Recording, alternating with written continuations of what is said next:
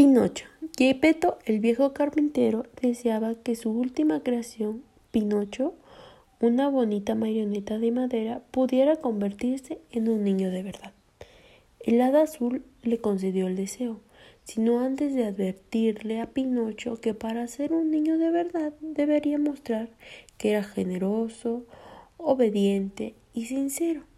Pepito Grillo le ayudaría a estar en esta labor. Él sería su conciencia.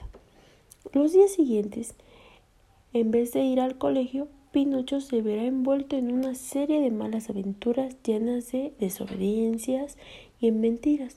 Pero en el fondo Pinocho tiene un buen corazón y gracias a Pepito Grillo se dará cuenta que todos sus errores que ha cometido.